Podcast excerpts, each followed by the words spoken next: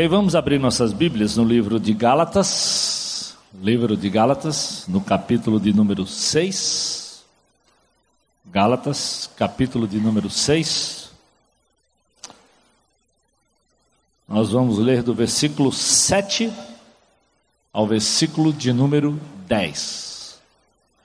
Gálatas, capítulo 6, do versículo 7 ao versículo de número 10. Não sei se você está conseguindo, a, a iluminação não está presente, eu não sei se. Opa, agora acho que acender aí vai demorar um pouquinho, mas eu espero, vou, vou ler, você pode acompanhar aí através da nossa projeção, tá certo? Diz assim a palavra de Deus: Não se deixem enganar de Deus não se zomba. Pois o que homem, pois o que o homem semear, isso também colherá. Quem semeia para a sua carne, da carne colherá destruição. Mas quem semeia para o espírito, do espírito colherá a vida eterna. E não nos cansemos de fazer o bem, pois no tempo próprio colheremos, se não desanimarmos. Portanto, enquanto temos oportunidade, façamos o bem a todos, e especialmente aos da família da fé. Vamos orar. Senhor, muito obrigado por essa tarde e noite. Muito obrigado pelo privilégio de abrirmos a tua palavra. E eu espero, Senhor, que nessa tarde e noite o Senhor nos ensine, o Senhor nos ajude, o Senhor fale conosco. Ela é poderosa, ela tem sempre algo especial para o meu coração e para o coração de cada irmão aqui. Então, usa, Senhor, com poder e com clareza na mente dos teus servos e servas nessa tarde e noite. É a minha oração, Deus, em nome de Jesus. Amém. É sempre importante a gente se contextualizar da relação de Paulo com essa igreja na Galácia. Essa é uma região que o apóstolo Paulo visitou. A Galácia de hoje fica na Turquia, né? E Paulo ali passou pela Galácia, passou por Éfeso, passou por Colossos, são todas cidades até certo ponto muito próximas uma da outra. E Paulo, à medida que peregrinou naquele lugar nas suas viagens missionárias, ele instituiu igrejas, ou seja, comunidades. Mas já naquela época, havia também naquela região uma certa influência do ensino do judaísmo, ou seja, da obediência à lei. E mesmo Paulo tendo falado da graça com muita clareza, ele percebeu depois que ele saiu que o povo estava querendo voltar para os princípios do judaísmo. É por isso, essa é a razão com que Paulo escreve essa igreja, ou a essa igreja da Galácia. E ele escreve porque ele ficou impressionado, ou seja, admirado como isso aconteceu muito rapidamente. Ou seja, como é fácil a gente desvirtuar de uma caminhada para outro lado completamente diferente. Quando você vai no capítulo 1, no versículo 6, você percebe exatamente o que está no, no coração do apóstolo quando ele escreve a essa igreja. Ele diz assim, logo no início: Eu admiro-me, capítulo 1, versículo 6, de que vocês estejam abandonando tão rapidamente aquele que os chamou pela graça de Cristo para seguirem outro evangelho. Paulo diz: foi muito rápido. Eu saí daí há pouco tempo e parece que vocês se deixaram desvirtuar completamente daquilo que eu lhes ensinei. Ou seja, como é que alguém deixa a graça e volta para a lei? Então ele diz: Eu estou admirado, assombrado, espantado, impressionado, porque trocamos a essência do Evangelho por uma coisa que de lá nós já saímos. Hoje, todos nós no Brasil, num certo sentido, estamos admirados com outras coisas, né? Tem tanta coisa que nos admira, que nos impressiona, né? Com a nossa insegurança. Eu acho que nós passamos a semana vendo que até dentro do presídio a polícia não tem controle. É o que tem se caracterizado esses dias no Brasil. Nós ficamos impressionados à medida que descobrimos quase que um ano inteiro de 2016 como a corrupção é tão profunda e envolve tanta coisa nesse Brasil. Então, há muita coisa que nos admira e que nos impressiona, mas também é de causar espanto para nós quando a gente pensa na saúde do Brasil e como a gente percebe como determinadas enfermidades cresceram tanto no Brasil. Problema do diabetes, da obesidade, doenças cardíacas. E hoje o nosso sonho é como viver uma vida mais saudável. Às vezes a gente olha para a palavra de Deus e pensa que Deus na palavra só fala ou parece que coisas espirituais só são aquelas da meditação e da oração. Mas a Bíblia é muito mais profunda quando ela fala dessas coisas. Ou seja, Deus nos desafia a manter uma constante daquilo que nós queremos, se queremos viver uma vida saudável de uma forma geral. Ao ponto que quando Paulo escreve aos Gálatas, no capítulo 1, versículo 8, ele diz assim: Olha, ainda que um anjo, ou, ou que algum de nós, ou um anjo dos céus, pregue um evangelho diferente daquele que nós pregamos, que ele seja amaldiçoado. Ou seja, não percam de vista boas coisas, bons costumes, bons hábitos. E às vezes a nossa luta para viver uma vida saudável, seja ela do ponto de vista cristão, espiritual, de fazer o mapa, de estudar a palavra, de ter um tempo de oração, ou mesmo de cuidar da nossa própria saúde, é porque nós mudamos facilmente. E quem nos acompanha se impressiona. Como é que alguém que ouviu do Evangelho, que conheceu a graça, que teve uma mudança e às vezes muda tão rapidamente. Então, quando Paulo escreve isso e está perplexo, é porque ninguém mais do que Paulo vinha e conhecia o que é a vida do judaísmo. Tanto que quando ele escreve a igreja de Filipos, que também ficava ali naquela região, no capítulo 3, do versículo 3 a 7, ele diz assim: ó, pois nós é que somos a circuncisão. Estou lendo Filipenses 3 a partir do versículo 3. Nós é que somos a circuncisão, nós é que adoramos pelo Espírito que, e nos gloriamos. Deixa eu virar aqui minha página. E nos gloriamos em Cristo Jesus, e não temos confiança alguma na carne. Embora eu mesmo tivesse razões para ter tal confiança, porque se alguém pensa que tem razões para confiar na carne, eu ainda mais. Eu fui circuncidado ao oitavo dia, eu pertenço ao povo de Israel, à tribo de Benjamim, eu sou verdadeiro hebreu, quanto à lei eu sou fariseu, quanto ao zelo fui perseguidor da igreja, quanto à justiça que há na lei, irrepreensível, mas o que para mim era lucro, eu passei, passei a considerar como perda por causa de Cristo. Então, Paulo diz: Eu já mudei isso. Eu conheci um poder muito superior.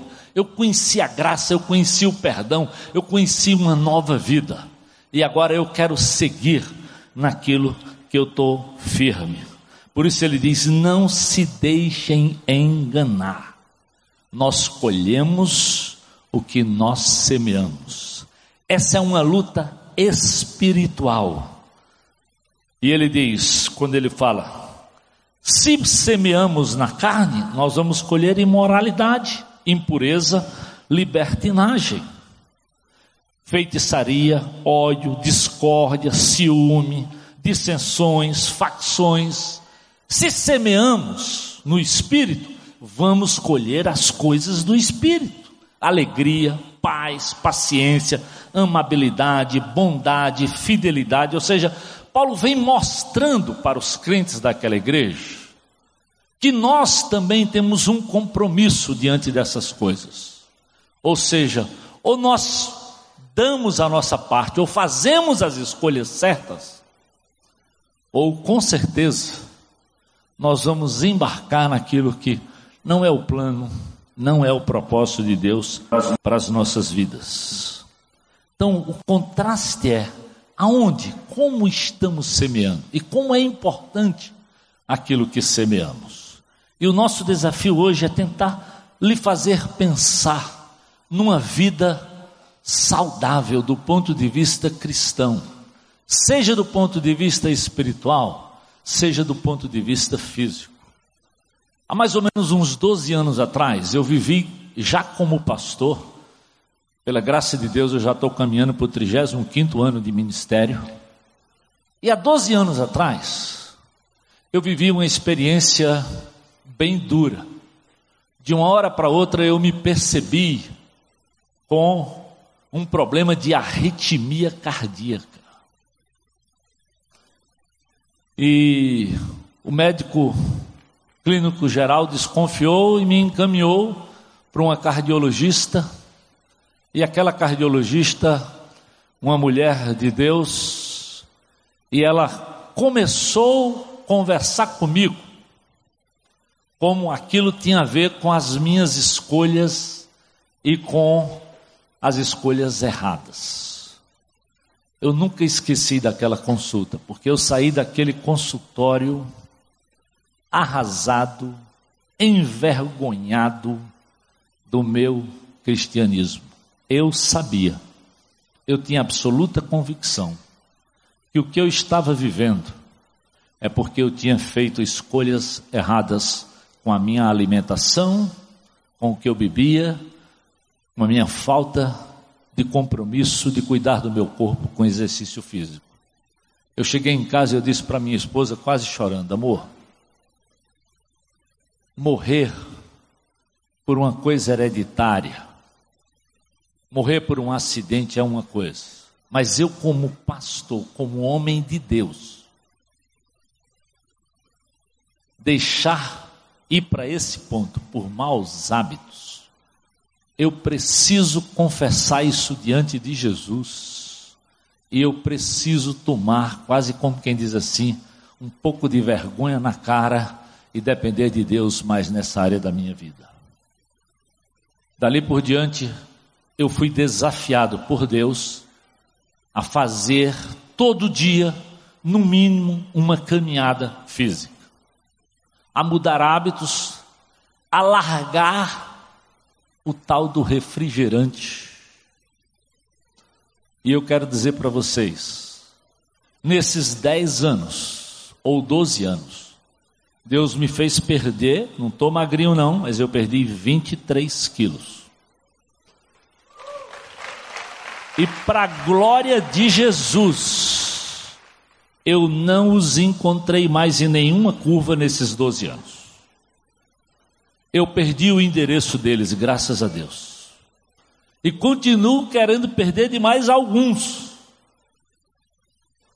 Eu pensei, pense como é que um pastor pensa. E eu pensava que eu não podia viver sem refrigerante.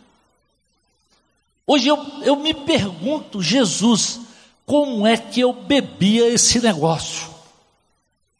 Eu orei para Deus me fazer gostar de água. E hoje eu quero dizer para vocês, eu tomo água com uma satisfação, porque, queridos, isso aqui não é invenção, não.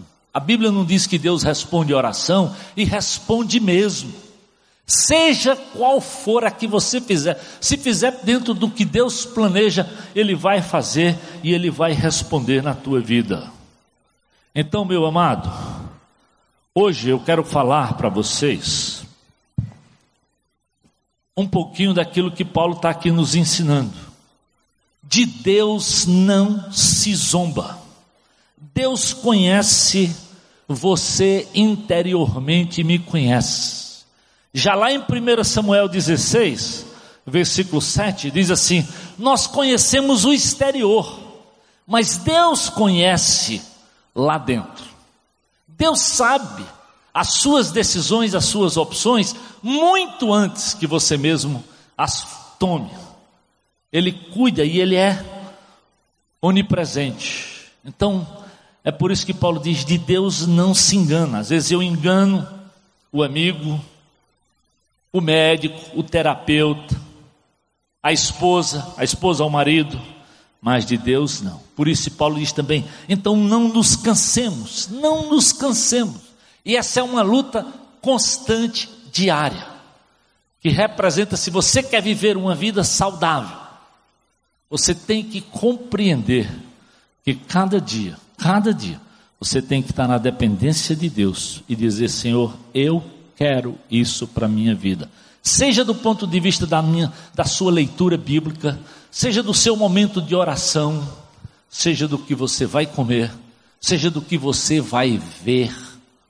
Isso é espiritual.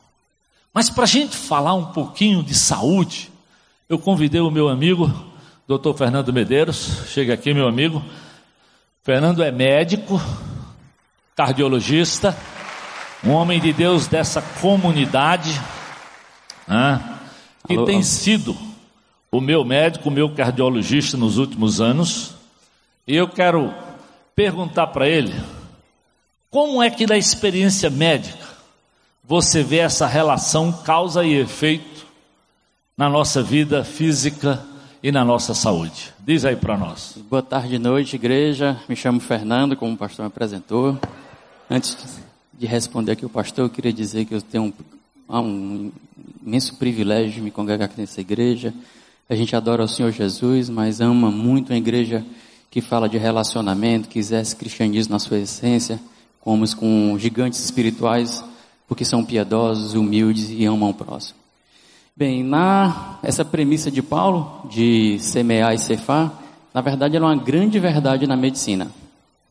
Ela, ela, a medicina, na verdade, parte do pressuposto que muito do seu cuidado de saúde, ela vem de um estilo de vida que você tem, dos seus hábitos comportamentais, disposições ambientais que você possa ter, que podem te levar de forma direta e a processos patológicos, até mesmo doenças. Né? Ah, existe inclusive uma área da medicina, que é a medicina preventiva, que ela determina, uma, recomenda uma série de comportamentos, uma série de estratégias para evitar processos de doenças lá na frente. É o que faz no, na cartela da vacinação, na prevenção do câncer ginecológico, na, pre, na realização de exames para detectar, detectar, algumas doenças de forma precoce, para você fazer um, um tratamento efetivo, como o screening de câncer de próstata, como a própria mamografia.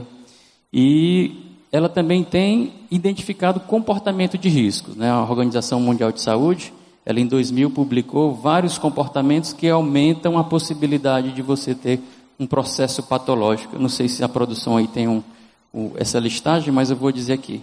De uma forma geral, existem fatores importantes que são a hipertensão, o tabagismo, o colesterol elevado, o baixo peso, e interessante que esse baixo peso não é porque a pessoa é magra e saudável, esse baixo peso está relacionado à desnutrição proteico-calórica, sexo não seguro está relacionado com comportamento de risco, maior chance de você ter doenças sexualmente transmissíveis, obesidade, sedentarismo, alcoolismo, água imprópria, exposição à poluição de combustíveis sólidos e algumas deficiências vitamínicas.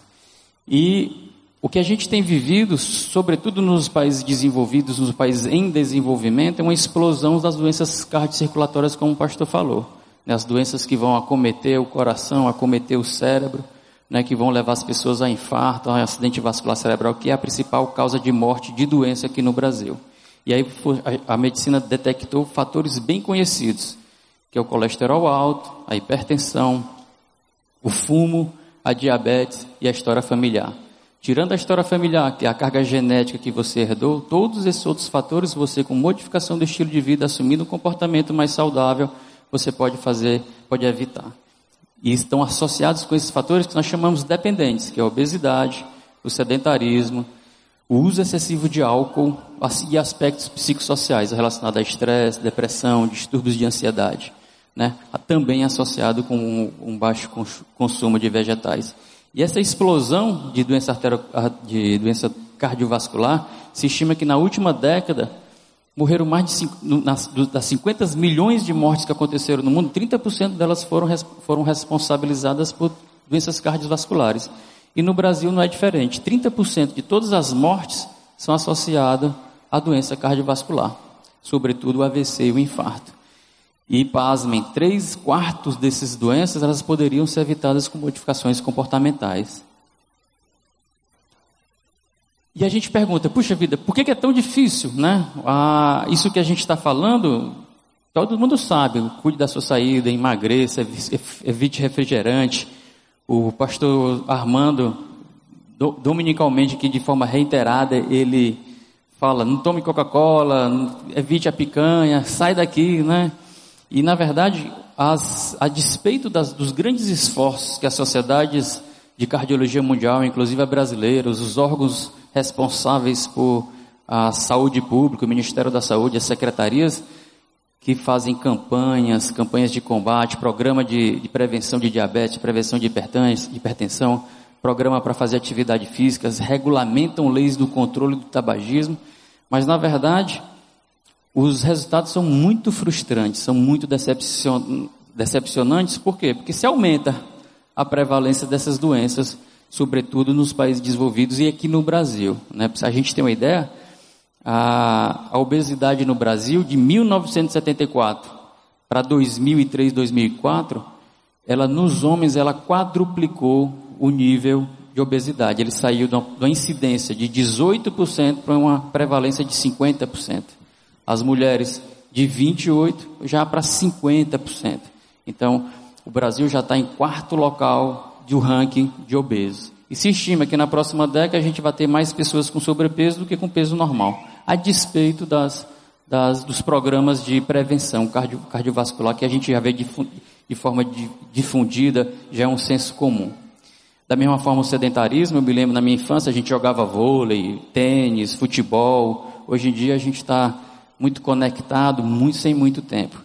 E eu atribuo isso a um, um modelo não só de propaganda, mas a gente vem através dessa globalização, que na minha opinião é um, você a gente está assumindo o estilo norte-americano de viver, a gente mudou muito, a gente inseriu muita alimentação inadequada no nosso cardápio, o refrigerante, a, o, o, alimento processado, a gente mudou o a, a, no domingo a comidinha da vovó caseira pelo a pizza com refrigerante depois do culto. Né? Então houve modificação do estilo de vida e o impacto é isso: aumento de obesidade, aumento de taxa de diabetes, aumento de hipertensão, aumento de doenças psicossociais e aumento de, de doenças cardiovasculares no, no, no, na incidência geral da população do Brasil. E, e eu, eu falo, puxa vida, tem dois passos fundamentais, né? Por que que, por que que, qual é a minha sugestão? A primeira coisa é você tomar uma decisão. E a segunda coisa é você ter uma disciplina diária de se manter, né? E quando eu falo em decisão, eu não tenho como me recordar da decisão mais importante que eu fiz na minha vida. No dia 20 de maio de 2012, ali perto da piscina, estava passando por um processo de crise conjugal, no qual minha esposa tinha me colocado para fora de casa. E minha irmã me trouxe aqui, não conhecia o que era igreja evangélica. E o pastor Armando fez uma pregação baseada no Salmo 139 que falava: eu, tu, tu, eu te, tu me sondas e me conheces. Antes mesmo que você tivesse forma no ventre da tua, da, da tua mãe, eu já te conhecia. E naquele dia, com o coração muito aquebrantado, ele fez um apelo: quem quer reconhecer Jesus Cristo como Senhor e Salvador? E naquele momento eu levantei minha mão e as pessoas falaram: Poxa, Fernando, você se converteu, você é crente. Eu não tinha entendido o que era aquele, o que aquilo representava. Mas gradativamente eu tive o um entendimento de que é conversão, de que é você mudar de decisões. Na verdade, à medida que você se converte, as minhas decisões agora sempre têm uma referência moral. Existe uma nova ordem dentro de mim que faz me escolher, que me faz escolher melhor. Então, a melhor resolução que eu tive na minha vida agora tem uma grande referência que através do Espírito Santo me, me impele a fazer mudanças na minha vida. E naquele dia, de forma miraculosa, eu mudei hábitos da noite para o dia. Alguns hábitos foi através de um processo, hábitos, maus hábitos de vida, e alguns outros hábitos eu ainda lido com eles diariamente. Dias tenho vitórias, dias tenho derrotas, mas na graça do Senhor, eu tenho procurado vencer. Tenho entendido o quê? Que cuidar do meu corpo é um ministério da minha vida. Eu entendo que meu espírito, minha alma coabita com meu corpo. E eu não tenho como servir a Deus fora do meu corpo. Então a minha melhor motivação para cuidar do meu corpo é, é para adorar a Deus. Eu tenho entendido isso. Eu tenho que cuidar do meu corpo, porque meu corpo é a plataforma do meu espírito. Eu não posso amar a Deus, amar ao próximo e proclamar Jesus fora do meu corpo enquanto aqui nessa terra. Existe, obviamente, vários outros bons motivos para a gente cuidar do nosso corpo. Viver mais, ter uma qualidade de vida melhor, ficar com aparência atraente, ficar bem na fita. Mas no meu entendimento já são bênçãos para um projeto melhor de Deus, que é um projeto de adoração. Eu, eu gosto muito de falar. Tem um amigo meu, nosso, um irmão amado em Cristo, no nosso GR, que ele falava, Fernanda, antes de se converter, há 15 anos atrás, ele corria quase que diariamente 15 quilômetros por dia. E conheceu Jesus Cristo, ele fala: Fernando, hoje em dia eu continuo correndo, mas agora eu corro para adorar a Deus. Eu santifiquei essa área da minha vida para Deus como dedicação, virou uma área santa. Na verdade, essa grande motivação é o que mudou o propósito dele, é um propósito muito mais sustentado. Então eu tenho aprendido que cuidar do nosso corpo é adorar, um gesto de adoração a Deus. E a outra é você ter a disciplina. Puxa vida, e a disciplina não é fácil, é um dia de cada vez, e aí tem várias dicas, e aqui, aqui na igreja, a gente tem um privilégio de, primeira coisa, como o pastor falou, a gente tem um, o, o hábito de se fazer inventários morais, né, muito praticado no Celebrando Restauração. E o que, é que eu incentivo? A gente fazer um inventário da nossa saúde. O primeiro passo que a gente tem que dar é a gente falar, puxa vida, quais são os meus maus hábitos? O que, é que eu tenho que identificar? Qual é a área da minha vida, da minha saúde? que eu estou negligenciando. Como é que está meu colesterol, como é que está minha glicemia, como é que está minha, minha, minha atividade física, como é que está meu sobrepeso. Identificando isso, você traça uma estratégia mais sábia para poder fazer, encarar como uma luta. Né? E a outra coisa que eu acho fantástico aqui é ter uma rede de apoio. Puxa vida, e a rede de apoio é o médico, é o fisioterapeuta, é o nutricionista, ou coisa boa, chuva, né? A gente no Ceará acha ótimo chuva. Pode vir para dentro, pessoal. É. Senta aí no lugarzinho mais no meio.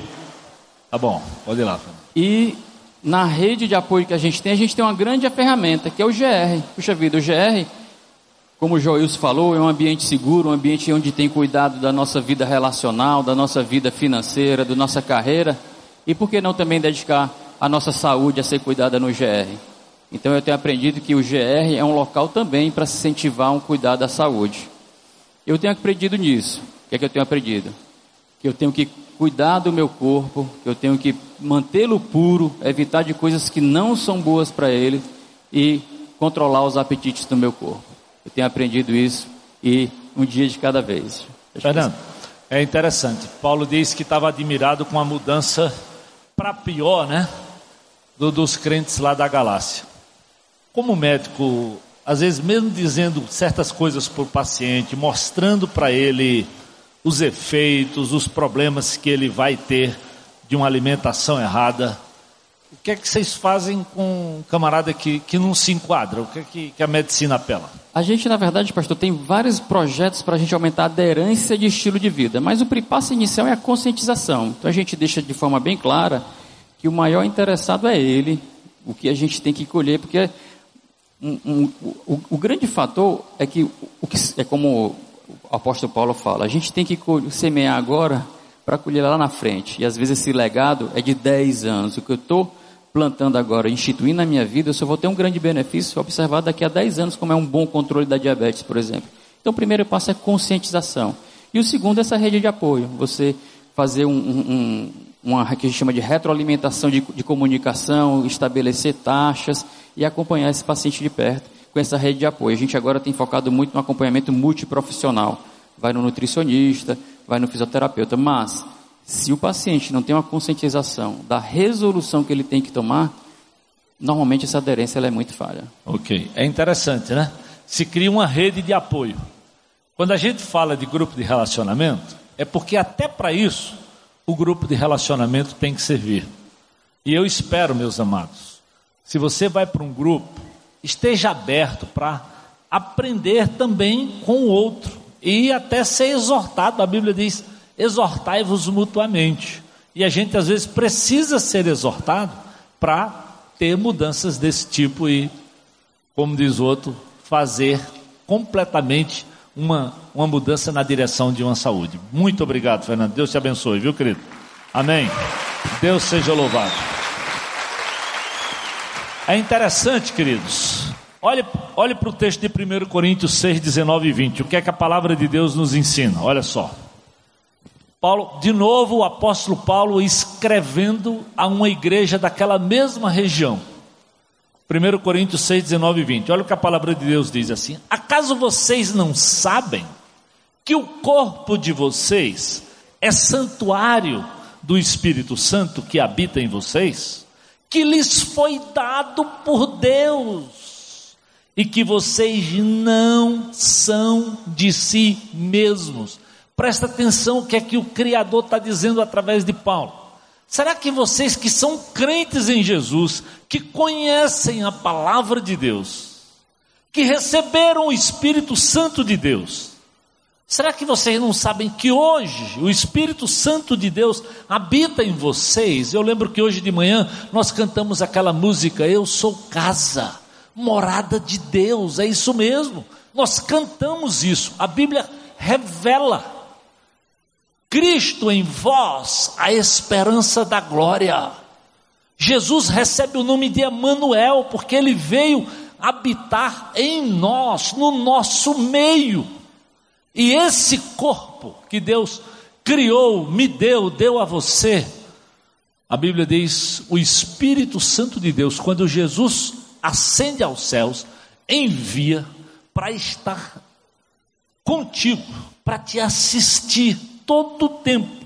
E ele diz: será que vocês não sabem disso?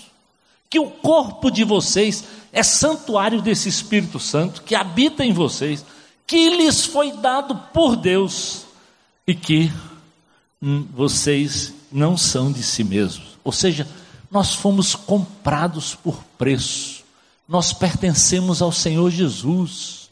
Nós somos mordomos de tudo, absolutamente de tudo. A Bíblia diz: dos dons, dos talentos, da capacidade intelectual que recebemos, dos bens que recebemos e do corpo, dessa carcaça aqui, que foi dado por Deus, que é criação de Deus desde o Gênesis, que Deus agiu e operou para que eu e você tivéssemos ela.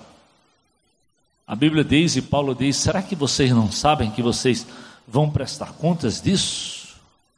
No próprio versículo 12 de capítulo 6, Paulo diz assim: Tudo me é permitido, mas nem tudo me convém.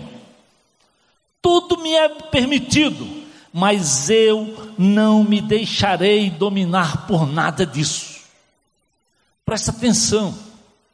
É permitido tomar refrigerante? Com certeza não tem nada que lhe proíba.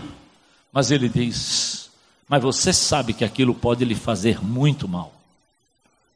Se alguém que tomou muito fui eu. Muito. Eu sei. Eu sei que a minha diabetes não foi hereditária. Foi adquirida por maus hábitos. Por isso hoje, pela graça de Deus, eu ganhei a consciência de largar isso.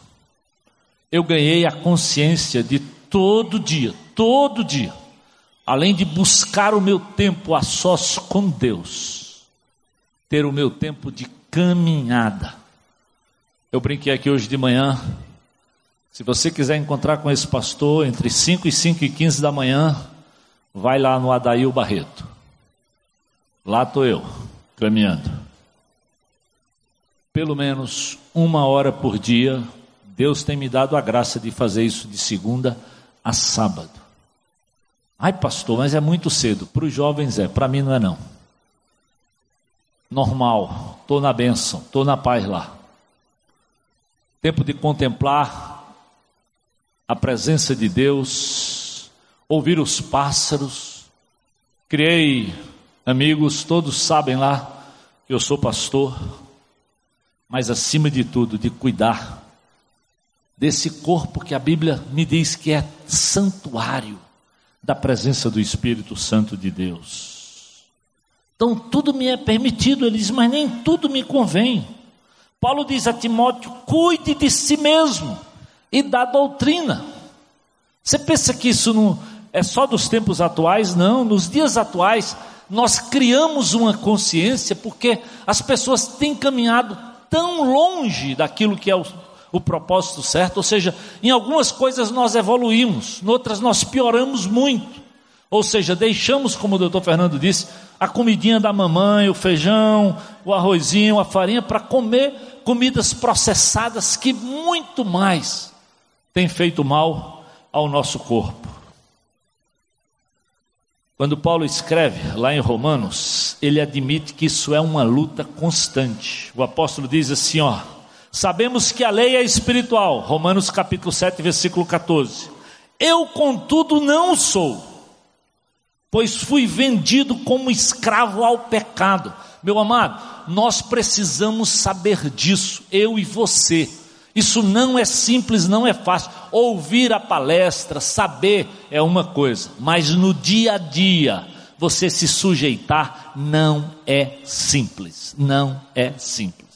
E Paulo reconhecia isso muito claramente. Ó, eu sei, a lei é espiritual, a informação é boa, é espiritual. Mas eu, eu sou vendido ao pecado. A minha tendência natural é ir na direção errada, é fazer aquilo que me agrada, não aquilo que agrada a Deus, é comer aquilo que eu gosto, mesmo sabendo que está errado, é ficar paradinho, descansando, né? Parecendo um jacaré na beira da prada, do, da lagoa, ao invés de estar tá lá se exercitando e gastando um pouco de calorias. No versículo 18 do, de Romanos capítulo 7, ele diz, Paulo diz: tenho que lutar, porque nada de bom habita em mim. Isso é na minha carne. Eu tenho desejo de fazer o que é bom, mas eu não consigo. Humanamente, queridos, nós não conseguimos. O bom é que nós recebemos um poder superior Aquilo que é tão falado lá no celebrando serve absolutamente para isso. Nós temos um poder superior, e o meu poder superior, o teu poder superior, se chama Jesus Cristo. Ele é poderoso, a Bíblia diz, para fazer infinitamente mais do que você pensa e do que você pede. Se você se sujeitar a Ele, é possível. É verdade, é possível. É possível. Se você se sujeitar, se você deixar Deus operar na sua vida, meu querido, você percebe claramente, claramente como isso pode acontecer. E como o Fernando disse, às vezes acontece coisas de imediato quando você conhece Jesus. De imediato. Essa semana eu conheci o Paulo e a Fabiana. Eles estão aqui, Paulo e Fabiana. Vocês estão aí, aqui nessa, né? olha lá, estão lá. Fica de pé aí para que o pessoal conheça.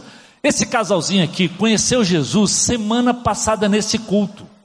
Semana passada. E eles me procuraram porque eles perceberam como estava tudo errado. Estavam vivendo separados. Quando viveram juntos, não viveram como casados. Só em conhecer Jesus, o Espírito Santo de Deus, disse para eles todas, uma porção de coisas que eles tinham que acertar. E eles me procuraram. Eu quero dizer para vocês assim: esse pastor velho aqui chorou por ver uma pessoa que aceitou Jesus em uma semana, disposto e falando coisas que eu digo assim, mas como eu queria que alguns crentes que já estão numa caminhada de anos falassem para mim ouvir.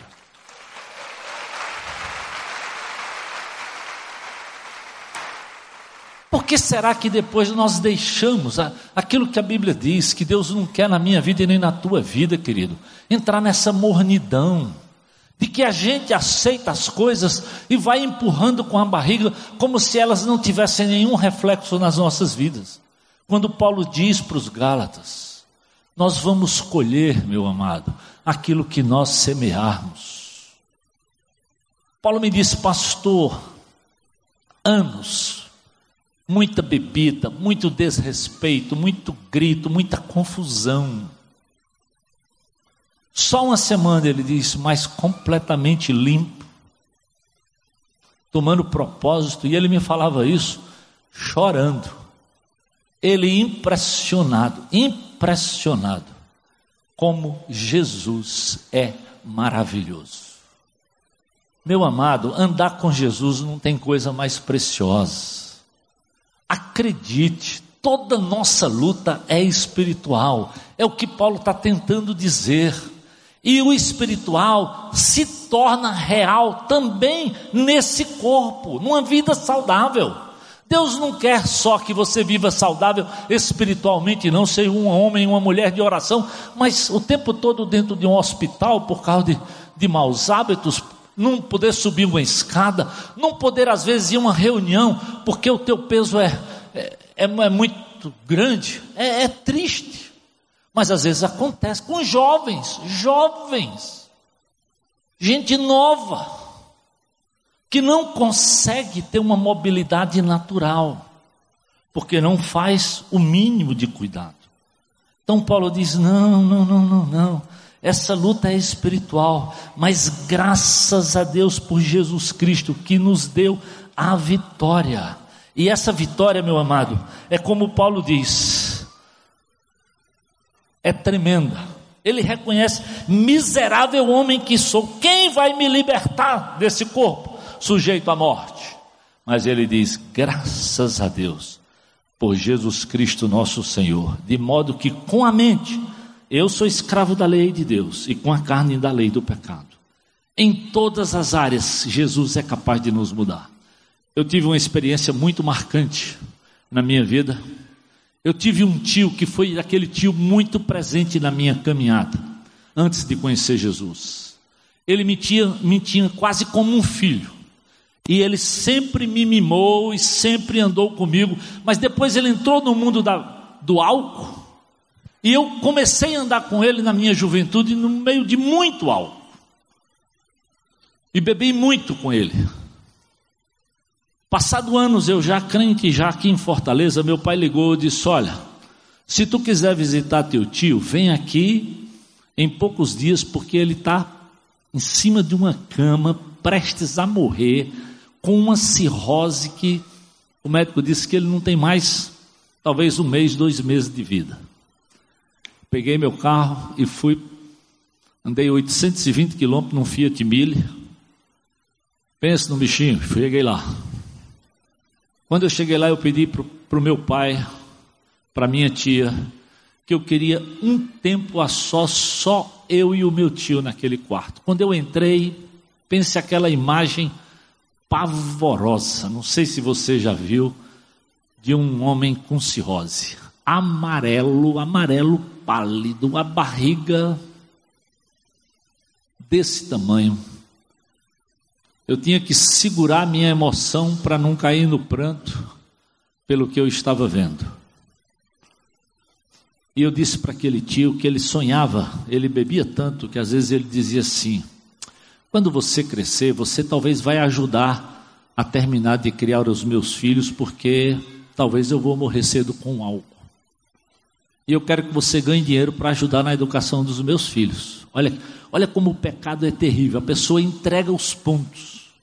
A pessoa se entrega ao vício, à droga, à alimentação errada. E eu disse, tio, eu não trouxe dinheiro para mudar a história dos teus filhos. Mas eu trouxe algo que pode mudar a tua história. Ele disse, a minha história. Eu aqui nessa cama eu disse, tio, o Jesus que eu acredito pode. Como assim? Cara que fez tudo errado como eu fiz.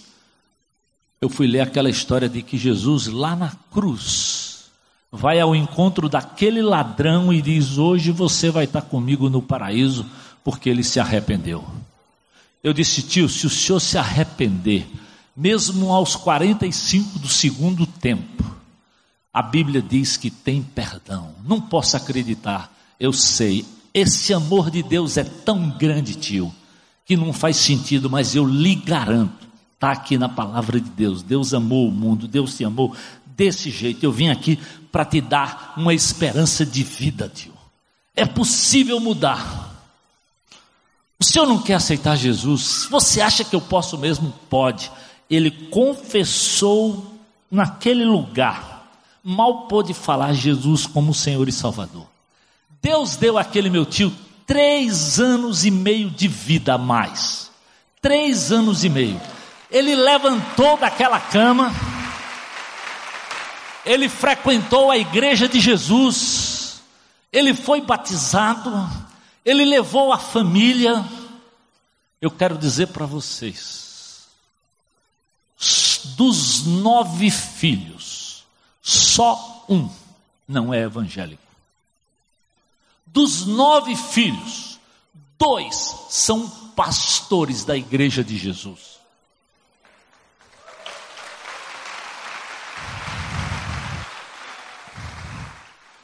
Querido, esse é Jesus. Não importa onde você está. O que Paulo diz é: não desanime. Se fizermos o que é certo, fizermos o bem, se tomarmos propósito, se dependermos do poder superior que nós temos, que é Jesus, nós podemos vencer qualquer uma dessas coisas. Por isso que o celebrando trabalha com isso e sempre diz: nós temos um poder superior que tem nome, e o nome próprio dele é Jesus. Esse Jesus de Nazaré, que tirou aquele meu tio lá do buraco, meu amado. Eu quero que você acredite. Tira você, não importa qual, não, seja do físico, seja de outro, seja do álcool, seja da alimentação errada, seja da falta de disciplina de cuidar do seu corpo, Deus pode mudar. E Paulo diz: isso tem que ser como um sacrifício vivo. Romanos 12, 1 ele deixa isso muito claro. Portanto, meus irmãos, eu lhes rogo pelas misericórdias de Deus, presta atenção na voz do apóstolo.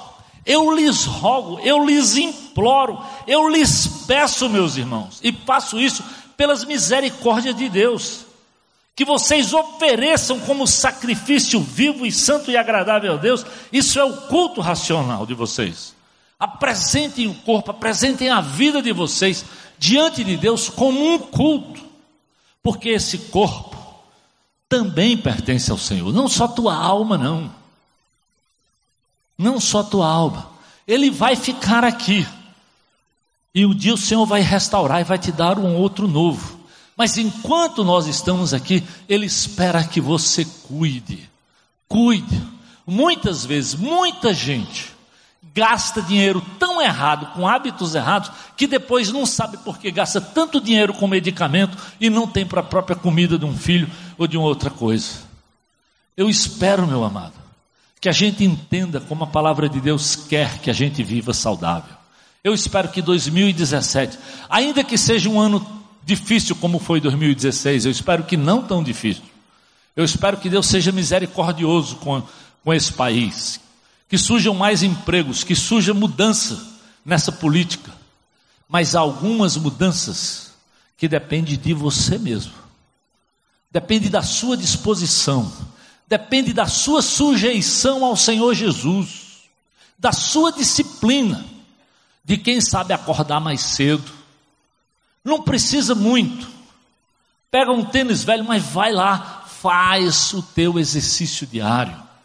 Abre tua Bíblia, faz o teu faz o teu mapa, meu amado, todo dia, para que vá bem o teu corpo e a tua alma.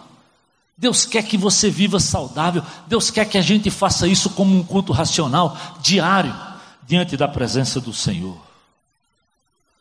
Paulo diz lá em Gálatas 6: cada um leve sua carga, e não nos cansemos, porque nós colheremos se nós não desanimarmos. Nós colheremos, querido, se nós não desanimarmos. Não tem segredo. Deus vai lhe abençoar. O cuidado que você precisa ter é que nessas horas do pecado, a primeira coisa que o diabo faz é fazer você não acreditar e você se isola, não quer estar num grupo de relacionamento, porque alguém vai lhe perceber, vai ver, vai ver. E eu digo, no Ceará, no Nordeste de uma forma geral, as pessoas às vezes não têm papo na língua não, dizem, ei rapaz, mas tu engordou mesmo, né? Isso para uma mulher mesmo que dá um, um nocaute feito Mike Tyson. Eu espero que não precise ser assim. Mas eu espero, querido, que a gente reconheça. A medicina tem princípios. Essa palavra tem princípios. E Deus é poderoso. Não se deixe isolar. Quando eu cheguei lá, quando eu disse, meu tio já estava isolado num quarto, não levantava mais da cama, não levantava mais da cama. Com tudo aquilo, ainda queria beber. Pois Deus tirou ele daquela cama, ele deixou o álcool nos últimos três anos e meio de vida, foi para a igreja e Deus abençoou a descendência dele. Esses dias, quando eu fui em Recife, semana passada, eu encontrei o filho dele. E eu fui visitar o papai com 92 anos de idade. Aquele meu tio faleceu com 61 anos de idade. Ele perdeu praticamente 30 anos. Porque meu pai tem 92, minha tia tem 93, meu tio está indo para 88 e ele morreu com 61. Sabe por quê? maus hábitos, indisciplina. E morreu com 61 porque Jesus entrou na história e deu quase mais quatro anos de vida para ele, senão ele teria morrido antes. Eu não sei da tua vida, eu não sei o que está te afetando, o que está te fazendo não viver uma vida saudável. Mas eu sei que tem um poder superior que é capaz de te ajudar porque quando Paulo diz, miserável homem que sou, quem me libertará? Logo em seguida ele diz, mas graças a Deus por Jesus Cristo. Eu não tenho dúvida, eu não tenho dúvida, que eu só consegui perder esses 23 quilos porque o Senhor me assistiu e me ajudou.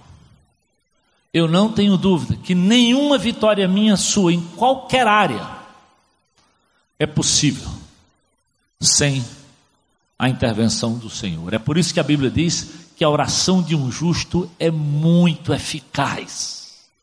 Ore, ore, coloque diante de Deus, ore e peça a Deus força. Ele há de te dar, meu amado e minha amada, uma vida muito mais saudável, uma vida diferente. Jesus é capaz de mudar todas aquelas mazelas que você sabe que você tem e se você colocar diante de Deus.